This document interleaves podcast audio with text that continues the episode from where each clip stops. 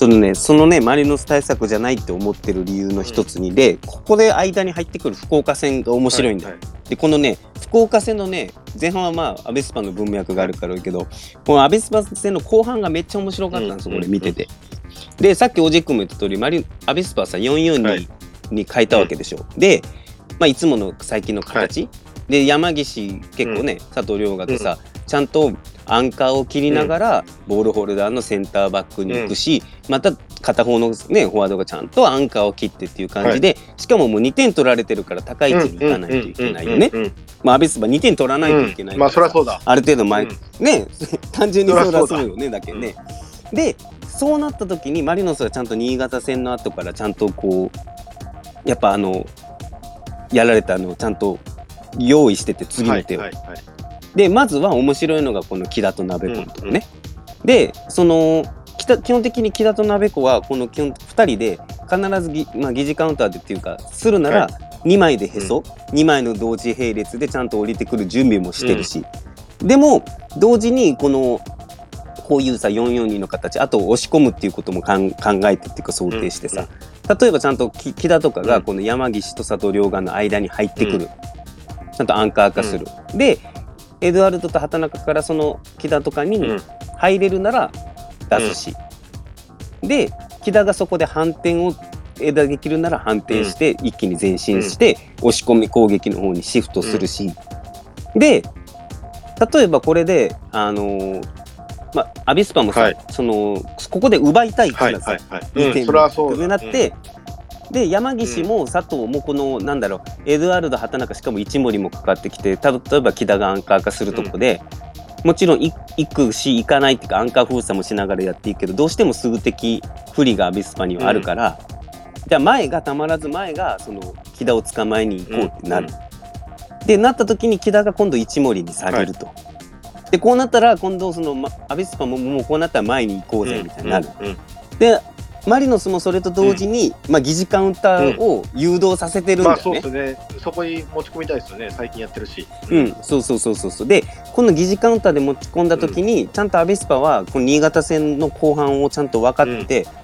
同じことやってたの、山岸と佐藤があんまいまあ最初は行き過ぎずにというか、ちゃんとまず木田と渡辺をちゃんと背中で確認しながら、背中で消して、まあ一森は放置して、エドワルド畑中も最初からガンガン行かずに、でちゃんとこの中村と前が中間ポジションを取って西村とアンデルソン・ロペス・オリのコースを消してたの、消してたのね、だけどマリノスはちゃんやっぱちゃんと考えてたんだなと思って、この左と右で使い分けてて、でこのまあ左っていうかに関しては西村側の方に関しては、まあ、エドワルドと長友が下がっていく中で,、で今度ね西村が、そのエウベルと長友の間ぐらいの大外の位置まで入ってはい。行く。のよ、もう大外の位置まで。で大外の位置まで行った時に、まあアビスパもどうしようみたいになっちゃって、でなこの今野もねコースを消そうと思ったんだけどどうしても長友も嫌な位置いるから、ってなってきてこの中村俊、まあコースを消してた中村俊が西村についていく、うんていうかこれやばいな、まあ、前に行くならそら捕まえに行かないといけないじゃんってなってはい。行くのね。でしたら今度中村俊が西村の大外の西村についていくから、その今度そこの真ん中のコースが空いちゃったの。ね、はいはい。本当はあの中村俊が遮断しててで前後分断になったところに、でこれどうしたんだろうと思ったらエウベルが斜めに降りてきて受けたの、うんうんうん。で前島があやべえっつってついていくんだけど、エウベルがカットインで突破して右のヤンマテウスに展開されてるっていうパターンがあったのね。だからこれまああの新潟戦を受けて、まあ、新たなバリエーションを用意したんだろうなと思ったの。で結局さその西村が大外になった時に、もしサイドハーフがそこの斜めの位置で消すなら、長門がもっと引き打ちで受けて長門のとこにどうするよう突きつけようっていうのもあるだろうし、じゃあ前サイドバックが相手のサイドバックがっつってもエウベルにピン止めされてる、う。んうんうんでこの西村がどっちかって中間じゃなくて思いっきし大外、長門エウベルの間に入っちゃおうぜみたいな、うんどうすんのうんみたいな感じの、えー左サイドと、でこの右に関しては、だ基本的に今その相手の引き付けっていうかマリノスの引き付けには乗らないで中間を取ってコースを消そうっていう相手の442とか新潟戦を受けてあってやってたんだけど、そしたら今度木田が駆け引きをして、サイドに動いたりちょっと後ろに降りてきたりって動いたりして、ちょっと前前を揺さぶるわけね、そのお自分その前中間ポジションを取ってる前アンデルソン・ロペスのコースを消してる、でその時に一動いた時に一森がもう浮き球でアンデルソン・ロペスに通したの。右。石森すごいじゃん。うーん。うん。そうだアベスパ戦の後半ってさなんかあまりにもこれ自然だったからさ結構ね気にならなかったスルーした人多かったと思うんだけど、まあマリノスはちゃんとここでその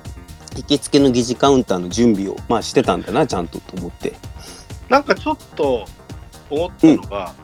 なんか帯ってそれやろうと昔してませんでした、なんかそういうの。うんしてたしてたしてた。今年の序盤、石森来る前に、してた。だからやっぱりすごいですね。つながってますね。そうそう。でねうん。き昨日の天皇杯もね帯はどんどんそういうこともやってたよ。ああそうあそうなんですね。浦安戦ね。うん、そう。あのねセンターバックに自分から関わって出てって、はあのセンターバックを広げてあげたりとか、まあ、そそれからの先制先制点っていうのもあったし、うで後半疑似カウンターになった時はねあの裏のボールを蹴蹴ったりとかあのほらここで言ってたじゃない、はい。帯のキキック力を生かしてとか。でそういうのもやってたよ本当に。いや。だから、うん石森が来てくれたおかげで、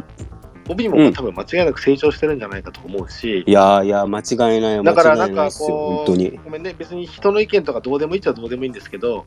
まあ、僕もたまにこうツイッター見て、なんか帯がかわいそうとか、まあ、そういう人いますけど、でもまあ石森が来たおかげで帯も成長してるって考えれば、もういいですよね、こんないいことないですよね。うん。まあそのなんかうん。チーム内で競争がない組織は多分強くならないと思うし、であとなんかさ最近まあねあのおじい君はあの合戦見てないからあれだけど、でガスの場合はあのもうガスって言っちゃった。FC 東京って言わないといけないのこういう時は。ちゃんと。いいいですよ、出して。で、FC 東京の場合はそれを同じ同じように、その、まあ、渡辺龍馬と中川で消しながら、はい。ね、うん。で、この、安倍と小泉で、木田と鍋子見て、で、そのコースを遮断しながらも、これ多分ね、しっかり、あの、アンデルソン・ロペスには森重もぴったり後ろからマークしてはい、きたの、はい。で、西村に関して青木がぴったりマークしてきたのよ。でも俺ね、この後ろにマークしてるっていうことは、の優先順位として俺2番目だと。うんまずは前のゴコースを切ることがまず大事なのはい。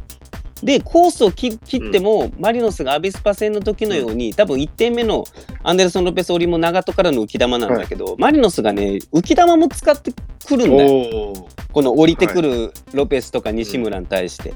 コースを切られてもねもう。それやら、もしじそれやられ始めたら結構もうしんどいですよね。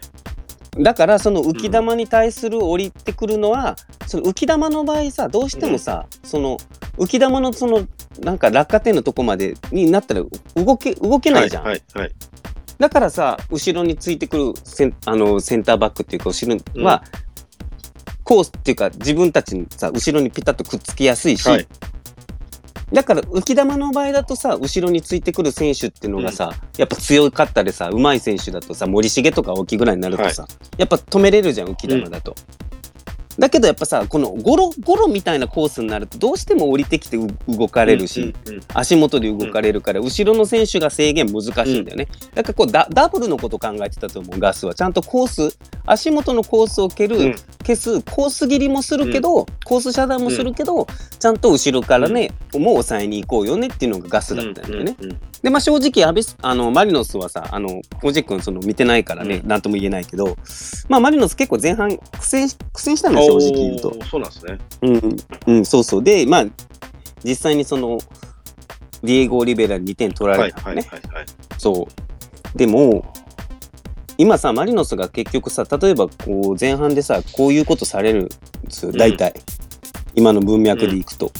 同じようなことされる自分たちの相手チームの自分たちがやりやすいその最近の文脈のポジションの中で、フォーメーションの中で同じようなこと大体やっていくの木田と鍋子を抑えて、ロペス西村のコースを切っていこうぜうんみたいな感じね。で、まあ、マリノスの右と左でね、考え方が違うから、そこも利用して、利用っていうか、まあ、していこうぜっていうんだけど、はいマリノスとして今大事なのはさ、やっぱ理想としてさ、ちゃんと押し込んで攻撃、押し込むことがまずマリノスにとって大事だから。でもそこはやっぱりそうなんですね。その、今まで引き付けやり始めましたとか、冷やし中華始めましたみたいな感じでやってますけど、そうそうそうそうそうやっぱりそこは理想としてまずそあると。う。だだから、アンデルソン・ロペスを降りてきて、あんなに速い攻撃もせずに、ちゃんとシーズンオフの時に、ちゃんとロペスが、まあ、決定的にチャンスの前の前みたいな、さっきあのコメントであったんだけど、だから、それによってちゃんとロペス降りを使いながらも押し込むことをちゃんと理想としてる。やっぱマリノスとしてはちゃんと押し込むことを理想としてるんだよね。だから前半ああいう風になってもちゃんとまず押し込んで、うん。押し込んで自分たちの形を作ることにチャレンジしようぜっていう。だから、まあ、冷やし中華も食べてほしいけど、こうちは醤油ラーメンで勝負してんだぞと。まずそう。まず醤油ラーメンだ。だけどさ、その夏になってさ、夏になって暑くなるから、冷やし中華の方が出るからっつって、いきなり夏の期間だけさ、うちのメインメニューは冷やし中華ですみたいなことはやらないんだよわかります。めっちゃわかりやすくないですか、この例え。そう。で、もしかしたらね、よく感想の中でさ、それは夏の期間中はさ、冷やし中華、冷たい方が売れるけど、最初から冷やし中華出せばいいじゃん、みたいな。で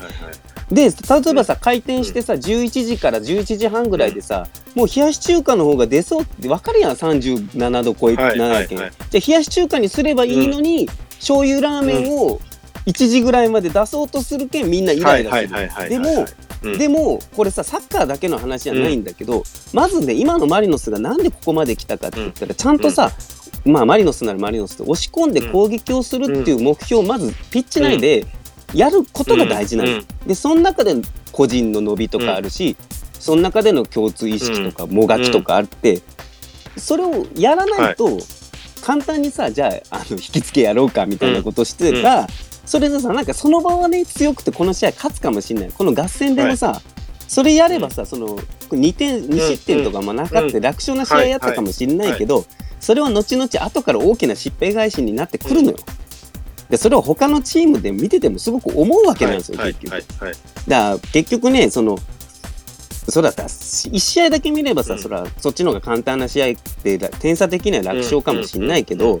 だい今、マリノスがなんでこうやって、こう、そういう前半をたどってるのか。で、じゃあもし前半たどって無理だから助け舟として、まあ、合戦なら、畑中とエルエドワルドを1森の1ぐらいまで下げようね。ちょっと疑似っぽいことしようねってなると、東京としては困るわけよ。433のコンパクトでやりながらそれやらないといけないのに、まず縦幅が伸びることを押し付けられると。で、東京もこうプレビューで見ててよくよくないって言い方よくないんだけど、やっぱ東京はさ、自分たちで保持してさ、なかなか点決めることが作れないし、で、あと東京がさ、その自分の時間、うん例えばマリノスでいうエイベルで時間作ったりみたいな。東京ってそういう形がないのよね。で、その、実際にさ、その、マリノス戦もさ、長門の裏でさ、ま中川がスピードで、うん。っていうか、それでクロス上げて、ディエゴ・オリベイラって決めてて、こうマリサポとしてはやっぱあそこ嫌よねってなるんだけど、だ東京がね、その4-3-3でさ、守備して途中で引っ掛けてさ、前の前線の破壊力でカウンターで点点を取るってなって、で、結局それが心の拠り所になるとさ、どんどん速くなるわけよ、結局。だから長門の裏を中川のスピードで狙ってクロスでディエゴ・オリベイラ、決めれたね、オッケー、点取れたねっていこう。でも、東京の中で、そのキーパーとか、ね、ゾーン1でさ、時間作れる、なないんだからね、今のところは段階で。だから左ウイングをずっと試行錯誤してるの、今。なるほどこれ。渡辺龍馬にしたりとか、塚川の高さの塚川にしたりとか。でも後半になると、アダイブトンを入れたりとかしてるのはやっぱそこなんだよ。で、結局時間を作る選手がないから、テンポをスローダウンさせて自分たちのコンパクトネスを攻撃の中で作ることができない。だからその一回マリノスが自分たちの陣地っていうか相手陣地に侵入された時に、カウンターとして 相手陣地に素早く行くけど、それの2回ぐらいあるだけですげえ間延びしてくるんだよ東京は。でそうなってくるともう西村とアンデルソン・ロペス・オリのコースが徐々に出てくる。でマリノスは常に狙ってるからそこを許許さないわけ。でそれで結局点も決めたし、まあ途中からはまあ松木玖生が退場になって、まあね12になるけど、うん、まあそういう感じかな。うん。